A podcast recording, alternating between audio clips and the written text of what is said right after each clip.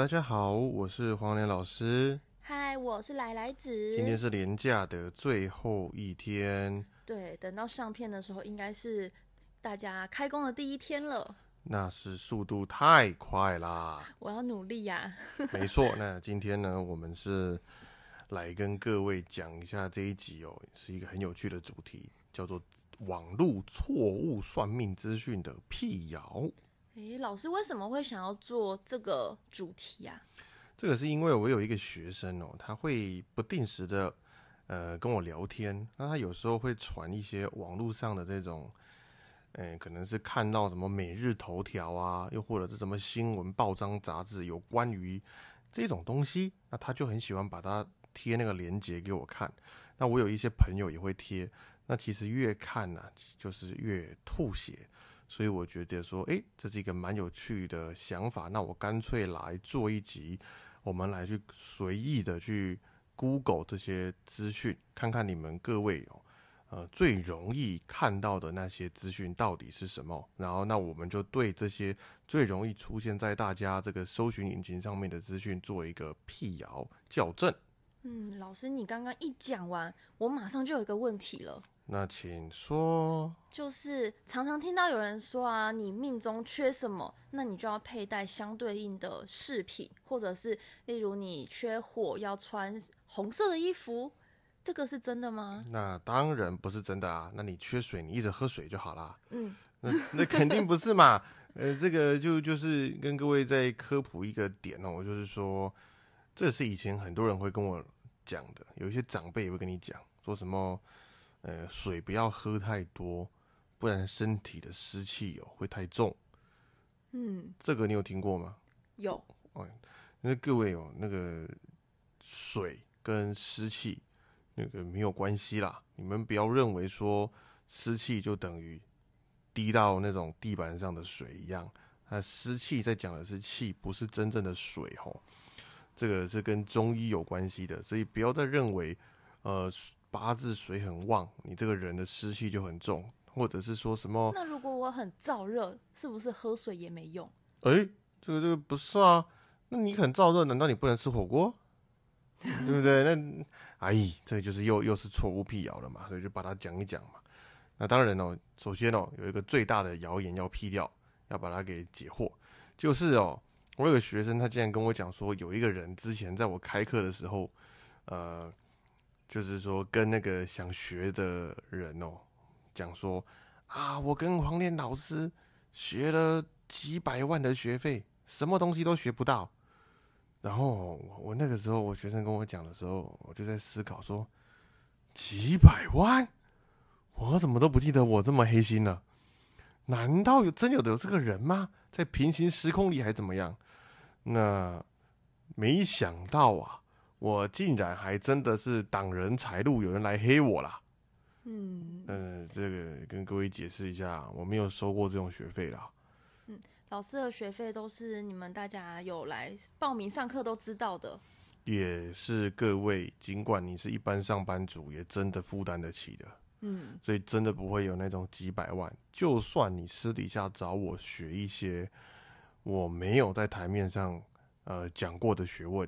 也不可能有这种学费会出现，真的。我目前收过最多最多的学费大概是入室弟子，就是三十六万元，这个是目前最高的，也没有再更高出现过了。重点还有另一个重点是，他说他花了几百万，然后没有学到东西。就是说，如果你花了几百万没有学到东西，那你这个人哦，绝对要告诉我你是谁。我也欢迎，请你把你跟黄岩老师的学习的记录，跟你在几年几月几日跟黄岩老师拜师，跟我呃这个学习，以及你汇款的这个账号都一并的公布。那我想要来看一看，我是不是真的做了这件这么缺德的事情？那我真该死啊！真的很过分哎。好啦，没事啦，就是在这边也跟刚好跟大家解释一下，辟了这个谣啊。对对对对对，好，接下来我们就进入主题啦。首先。我们来看第一点。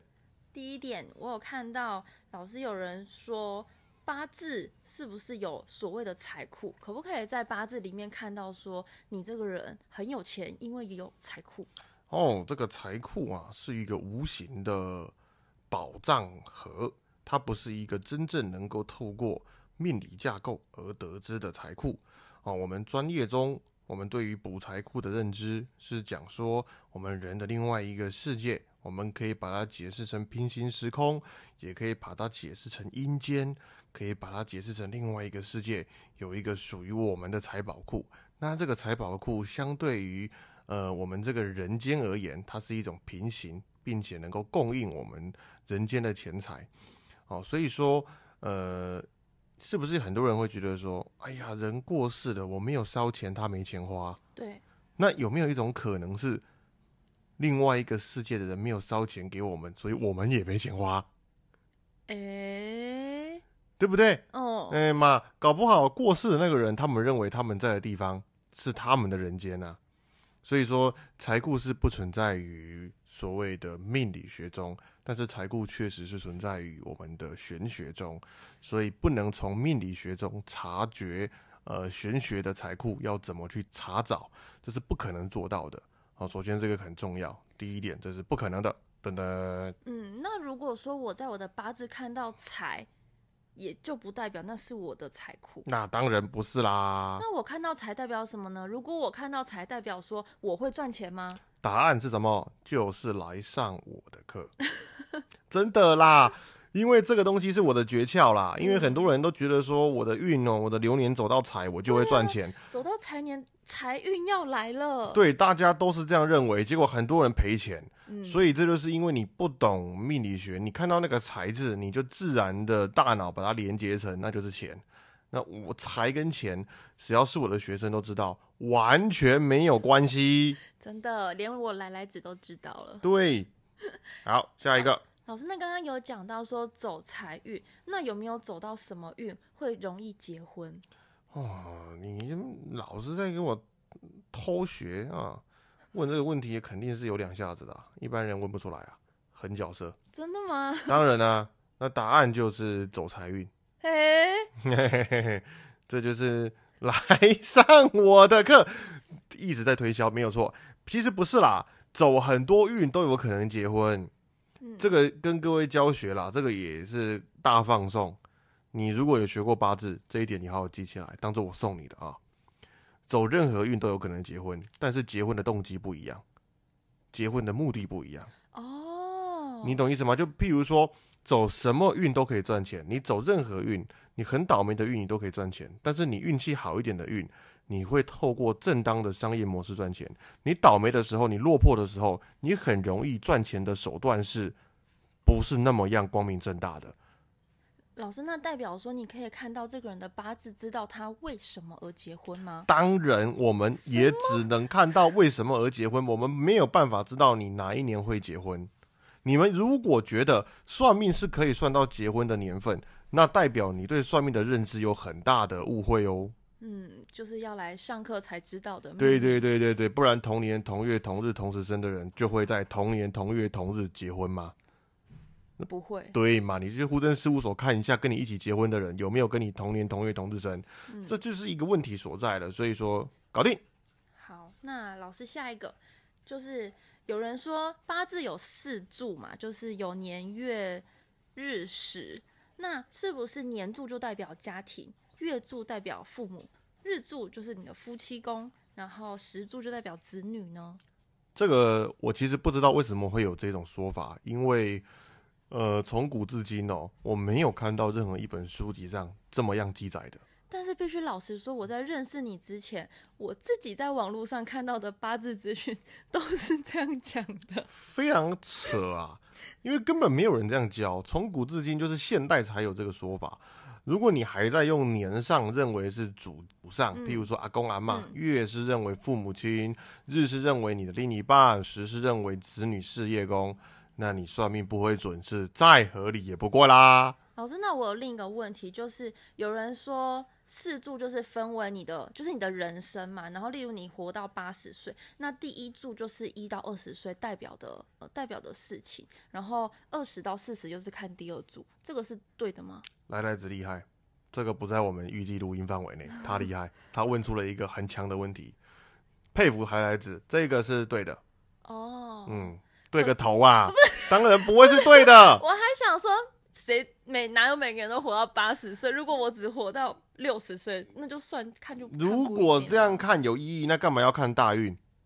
哦，所以说也不能这样子猜。但我真的有遇过老师这样跟我讲的欸，我当然也知道他是谁啊，甚至我的老师也这样跟我讲啊，但是他不能用啊，他是理论学家。哦哦哦哦，哎，梁老师，理论学家，原来是这样。那这样子流月运势会准吗？这个我绝对不会准。流月运势要怎么样才会准？来上我的卜卦课。呃，就是用不同的方式来看，不是用八字去看流月。我在前天的课程研讨会中就有一个占流年，每一个月份运势如何都已经有教学，嗯，这就是正确的用法。那这样子，老师八字可以看到我的前世今生吗？那你大概只能去投胎，你才有办法知道啦。八字能知道前世今生，那同年同月同日同时生的人，他们上辈子都是共同的一头猪，或者是啊、西域的公主，哦、南蛮的这个将士啊，这怎么可能？那到底有没有前世今生？我相信有啦，但不得而知嘛。可是会有前世记忆吗？不知道啊，佛教讲的意概念是有前世今生啊，但是我们人也是相信有前世今生。可是佛教讲的前世今生是为了，它是一个理念性，让我们去对这一生有一个很好的解脱认知。那现在人认为的前世今生，变得像是一个游戏一样，嗯，你要去找到它，然后你就很开心，你也不管那是真的假的啊。我说你上一辈子是一个贵族皇上，你就很开心。对你很开心，但是真的吗？你爽就好了。因为我有朋友真的去算前世今生，而且那个费用也不不是很便宜，每一个人去都是公主、欸，那肯定的嘛，他总不能说你是什么乞丐对呀，那难听死了。每一个都说你是哪一国的公主，西域公主啊，或者是欧洲公主。哎，如果你心里有那种 cosplay 的梦，你就去玩玩看前世今生，你爽就好。好，那我们接着下一题，就是刚刚有提到说，我们如果命中缺什么五行，就要佩戴什么饰品。那饮食部分呢？饮食部分是不是我缺什么吃什么哦就，可以？刚刚有说喝水吗？这个在在台中哦，以前这个是跟我跟钱老师的故事。我跟钱老师聊天的时候，他跟我讲，在台中哦，他年轻的时候有一个很有名的老师，就是在玩这一套。那那个老师也非常知名，在命理圈非常有名，可惜他已经不在人世。啊，那至于是为人如何，那个学问如何，那我就不去做做评论了。但是呢，他就是在搞这一套来赚钱。那因为他其实自己深知这不可行，可是他知道大家信。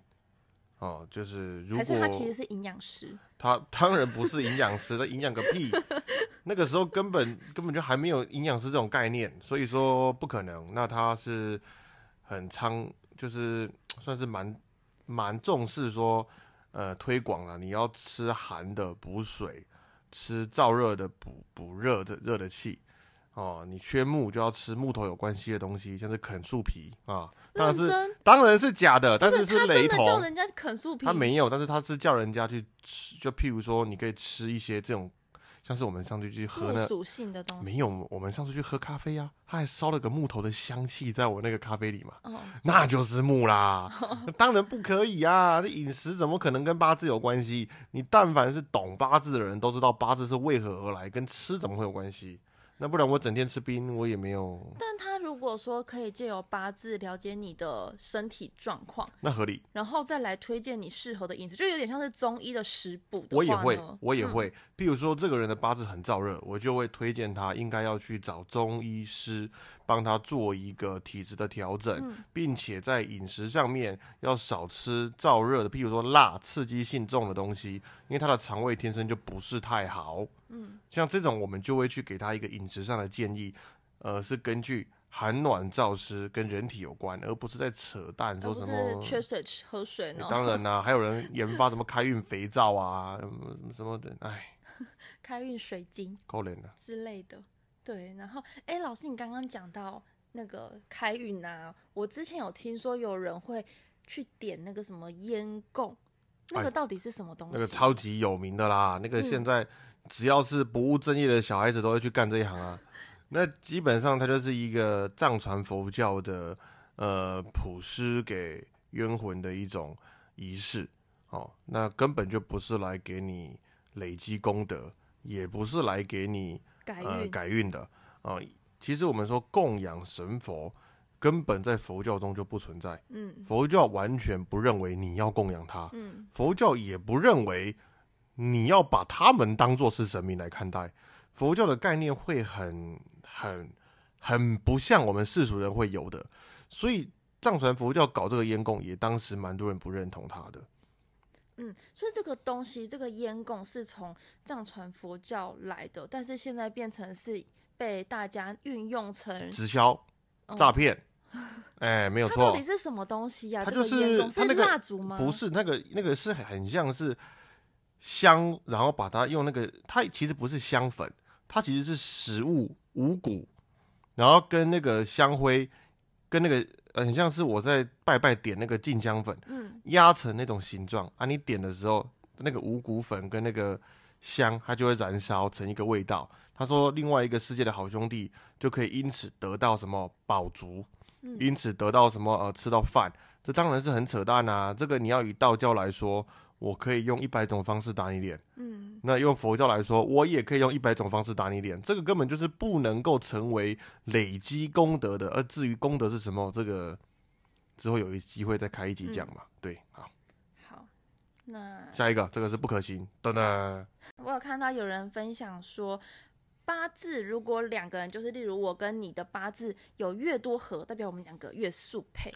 标准坊间的和盘专用手法，就是你想要跟把我跟我老婆和盘，你想要跟谁跟谁和盘，你拿给老师，老师就会这样看。你们两个人八字加起来总共十六字，十六字里面合的多不多？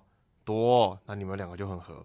啊，如果冲的很多嘞，你们两个就完蛋。没错，可是是我的八字是我的八字，你的是你的，那连你都知道了，你看连你都知道了，那那信的人我要能怎么办嘛？所以我在救你们嘛，不要信这个啊，八字是独立的个体啊，嗯这个完全没有相干性啊，而且从古至今根本没有人这样教育哦。我们要怎么样配婚？我的八字里面有课程里面有教真正的配婚要怎么配，而不是把两个人的八字变成十六字在那边交互看。你当这个是数学的什么 呃呃分母乘分子啊什么的，别乱搞。那所以说冲夫妻宫会离婚会分手这种也是假的吗？你知道冲夫妻宫多久一次吗？哎、可能十二年对不对？不对，以月份来说，一年一次。哦，哎，那以年份来说，十二年一次。嗯哎，那基本上，如果按照这样的频率，你一生要离几次？对不对？户政事务所办个卡，离一次加一分，怎么可能嘛？那根本就是不可能发生的事情。然后，甚至很多人说，呃，冲夫妻宫就是分手。那有些人单身到老怎么办？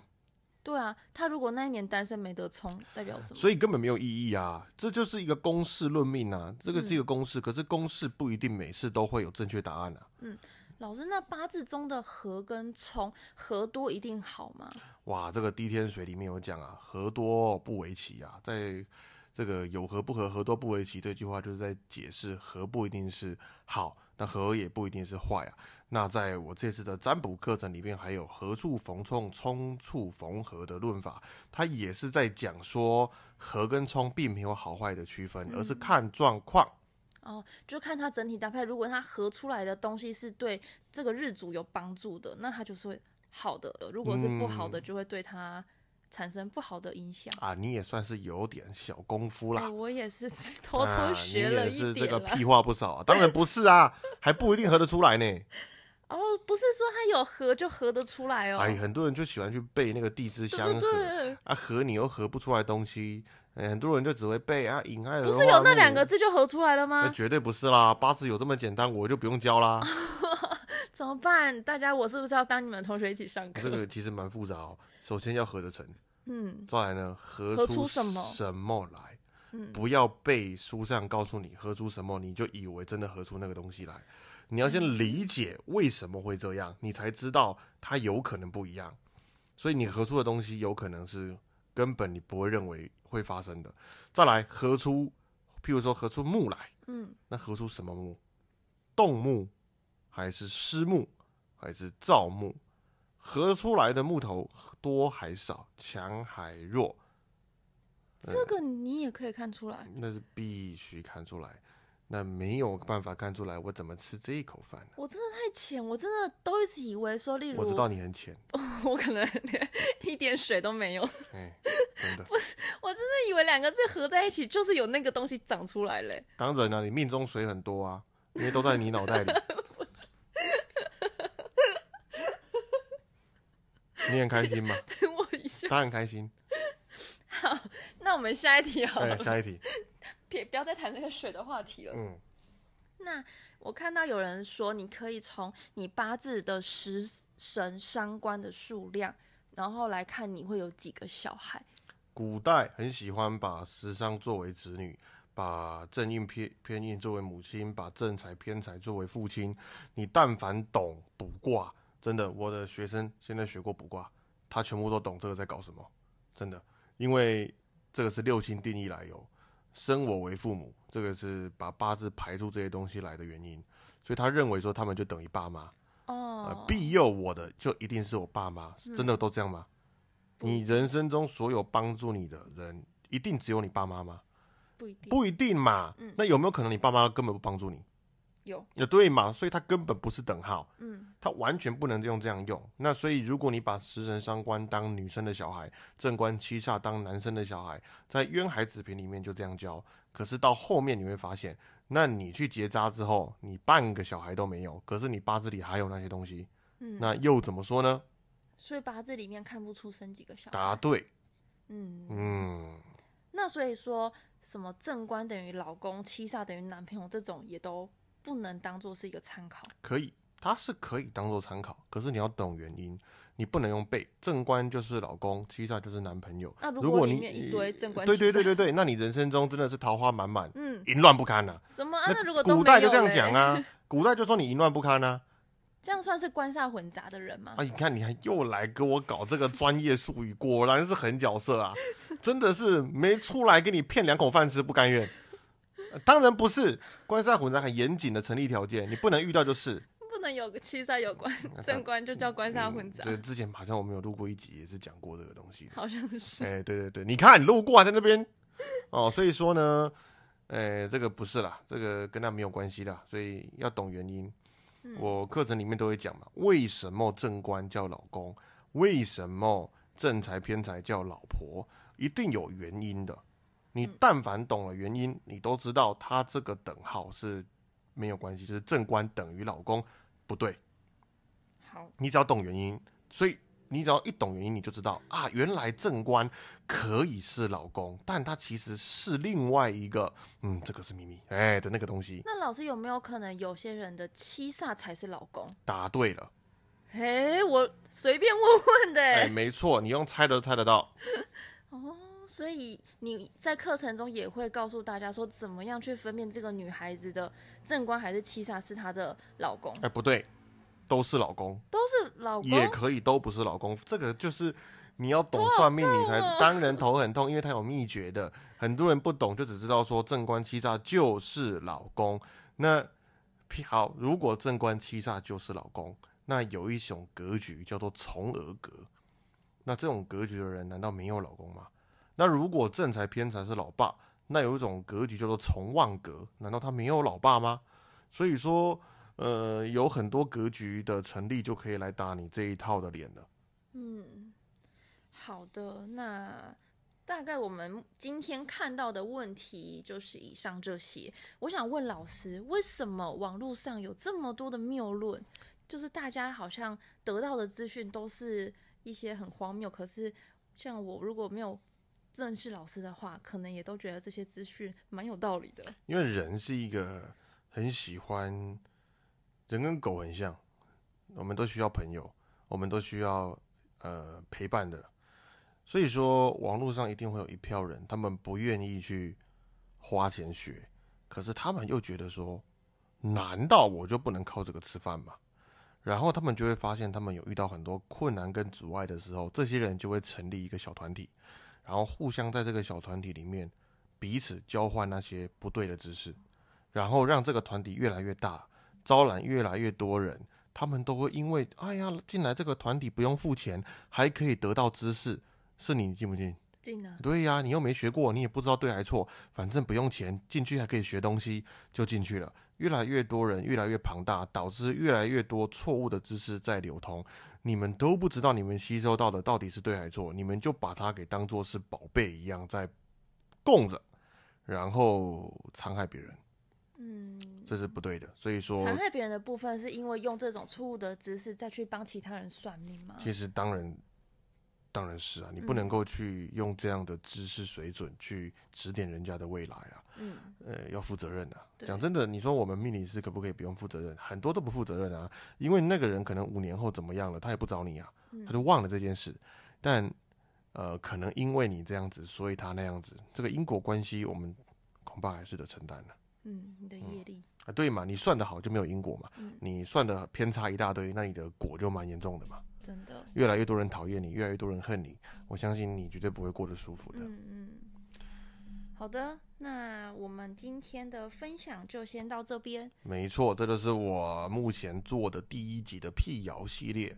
那如果各位听的人多，那我就有喜欢的话，也都可以跟我们说。那我再做个第二集嘛。对，或者是你们有在网络上听过什么你觉得相关的问题，都对可以跟我们讲。哎，这不管你觉得荒谬不荒谬，你可能听起来很有道理，但在我们眼中，它可能是很容易欺骗别人的一个公式化的算命方法，它其实根本没有道理。